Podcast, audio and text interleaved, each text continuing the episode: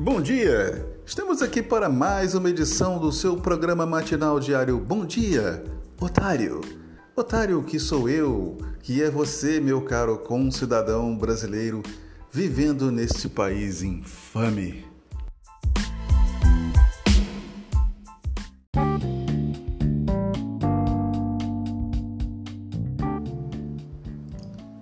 Poderia falar aqui de uma catadupa, procure no dicionário, enfim, de uma quantidade enorme de assuntos que foram ou não foram para a sexta sessão das redações, a sexta sessão sendo a sessão do lixo, porque a maior parte dos assuntos não vira notícia.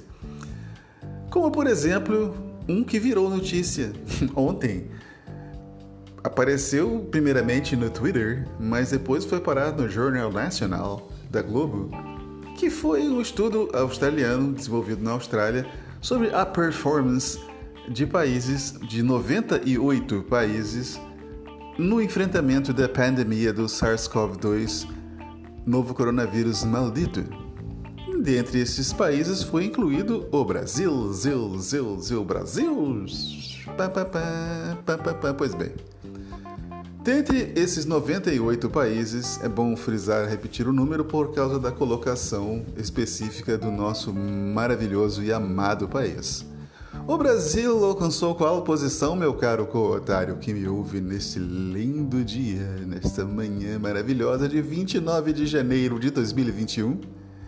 O Brasil alcançou a 98ª posição. Sim, isto quer dizer que o Brasil ficou na última posição, também conhecida como a rabeira.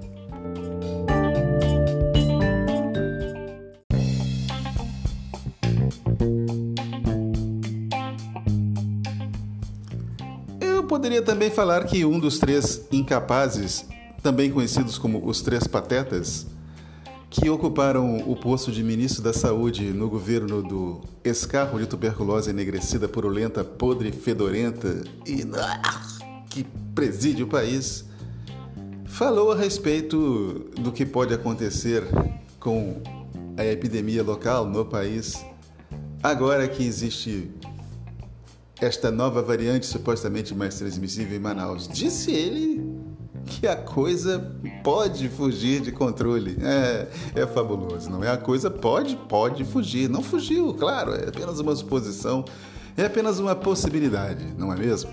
É, considerando, lembrando para quem ficou atento à entrevista que foi lida ontem, a médica mencionou que havia gente pegando o avião de carreira, sabendo que estava contaminado para vir se tratar no Sul Maravilha. Ou seja, abre aspas, já era, fecha aspas. Cuidem-se.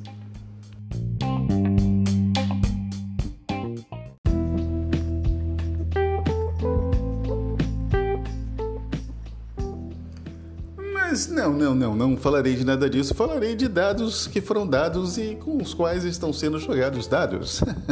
Na semana passada, o Tecnoblog, é um blog bem legal de tecnologia, publicou deu um furo de imprensa, não é? Deu um furou a imprensa inteira do país, publicando que houve um mega vazamento de dados, dados esses que assim, hum, praticamente, vamos dizer assim, se você tem tudo dentro da internet, tudo o que você tem vazou. CPF, identidade, foto, o diabo A4. Vazou. Vazou e está sendo negociado e já está sendo usado para cometer fraudes junto ao INSS e à Caixa. Não é maravilha? Pois bem. Ninguém se responsabiliza, é claro, porque filho feio não tem pai. E mesmo que sejam identificados os responsáveis ou identificado o responsável, que se supõe ser a Serada Experian, o fato é que ninguém poderá ser punido por esse vazamento, porque a lei de proteção de dados, que foi votada muito recentemente, se não muito me engano, no ano passado, só vai entrar em vigor mesmo no que diz respeito à possibilidade de multas em agosto deste ano. Ou seja, se você tem alguma coisa na internet, se cuide. Porque, para quem não sabe, primeira coisa, para quem não sabe, dados como CPF são vendidos na rua, no Rio e São Paulo, no centro da cidade, já, é, já há muito tempo, não é? Já é sabido universalmente por vigaristas que querendo obter um CPFzinho para dar um golpe, basta procurar lá no, no local adequado, entre todas as aspas, para conseguir. E o Serasa Experian criou recentemente, teve, teve coisa de uns dois anos, o chamado cadastro positivo. cadastro positivo que nada mais é do que uma forma de fazer o quê? De obter dados. Porque como funciona o cadastro positivo? Vamos lá. Você é uma pessoa que sempre pagou suas contas em dia, está com a tua vida toda arrumadinha, tudo certinho, não deve nada para empresa nenhuma, seu CPF está limpinho. Seu nome, como se diz no popular, meu nome está limpo, cara. Eu sou da fé, né? Seu nome está limpo, você é da fé. Você pode ficar tranquilo e para, vamos dizer assim, adquirir alguma vantagem com relação a isso, você cai no conto do Serasa, entra no site do Serasa e coloca lá o seu CPF no tal cadastro positivo. Pois bem, no momento seguinte que você faz isso, você coloca lá o seu CPF, os seus dados, seu e-mail, coisa e tal. Você começa a receber ofertas comerciais em quantidade. Ou seja, tradução. Uma vez que você colocou o seu CPF neste cadastro positivo, não passa de mágica, um gesto mandrake hipnótico. O que acontece?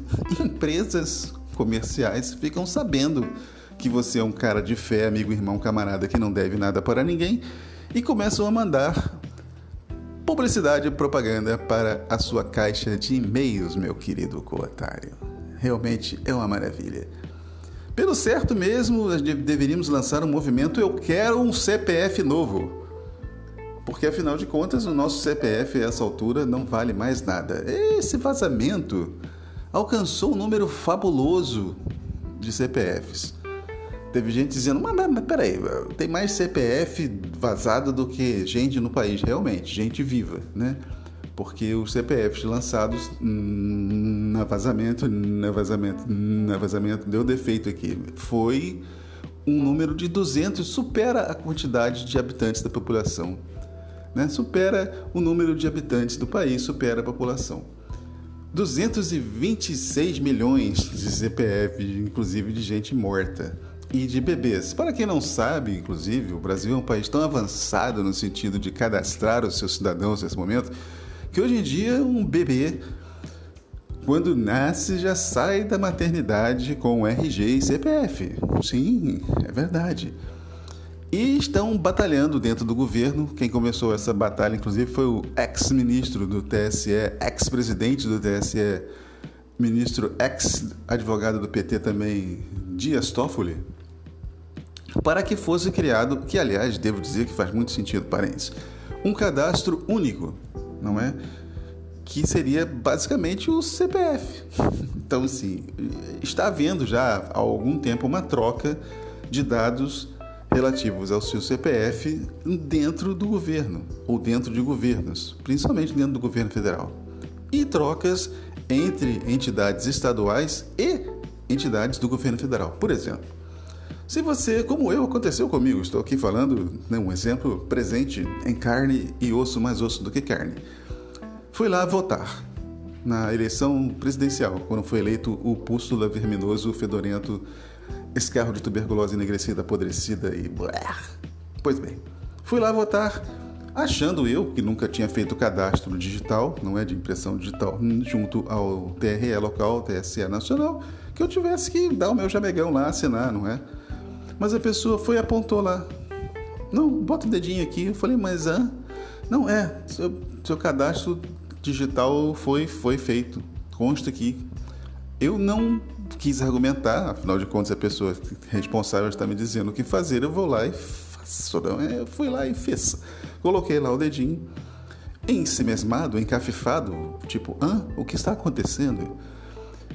E aí fui lá, votei, fui-me embora e comecei a pensar né, no caminho para casa. O que terá acontecido? Como será que o TRE local, o TSE nacional, obteve os meus dados digitais? só havia uma possibilidade na ocasião que depois se provou a possibilidade, realmente, o fato, né? Correta, que era o quê? quando eu tirei documento de identidade no Detran do Rio de Janeiro, fui lá e coloquei todas as minhas impressões digitais. Pois bem, o Detran Rio de Janeiro, sem o meu conhecimento, sem a minha autorização, simplesmente cedeu as minhas digitais numa, abre aspas, parceria, fecha aspas, ao TRE. E depois, pressionado por muita gente, pessoas com as quais aconteceu exatamente a mesma coisa que aconteceu comigo, foi lá e disse: Mas vocês não sabiam? Como assim? Nós fizemos, eu juro que é verdade, gente. Isso é documentado, tá? É verdade. Nós fizemos postagem no Facebook. Não é uma maravilha? É nesse país, meu querido co-otário, que você vive. Você é jogado de um lado para o outro à sua completa revelia. Tem que torcer para tudo dar certo e nada dar errado. Dito isso, encerramos a edição de hoje do seu programa matinal predileto Bom Dia, Otário. Eu sou Mário Leme. Esse programa foi criado sob os auspícios do aplicativo Anchor, A-N-C-H-O-R, disponível nas melhores plataformas de aplicativos no seu celular ou na internet. Voltamos amanhã, sendo que, para termos todos um amanhã, não se esqueçam. De acordo com o ex-ministro Mandata, a nova variante do coronavírus pode fugir de controle. Pode ser mais transmissível.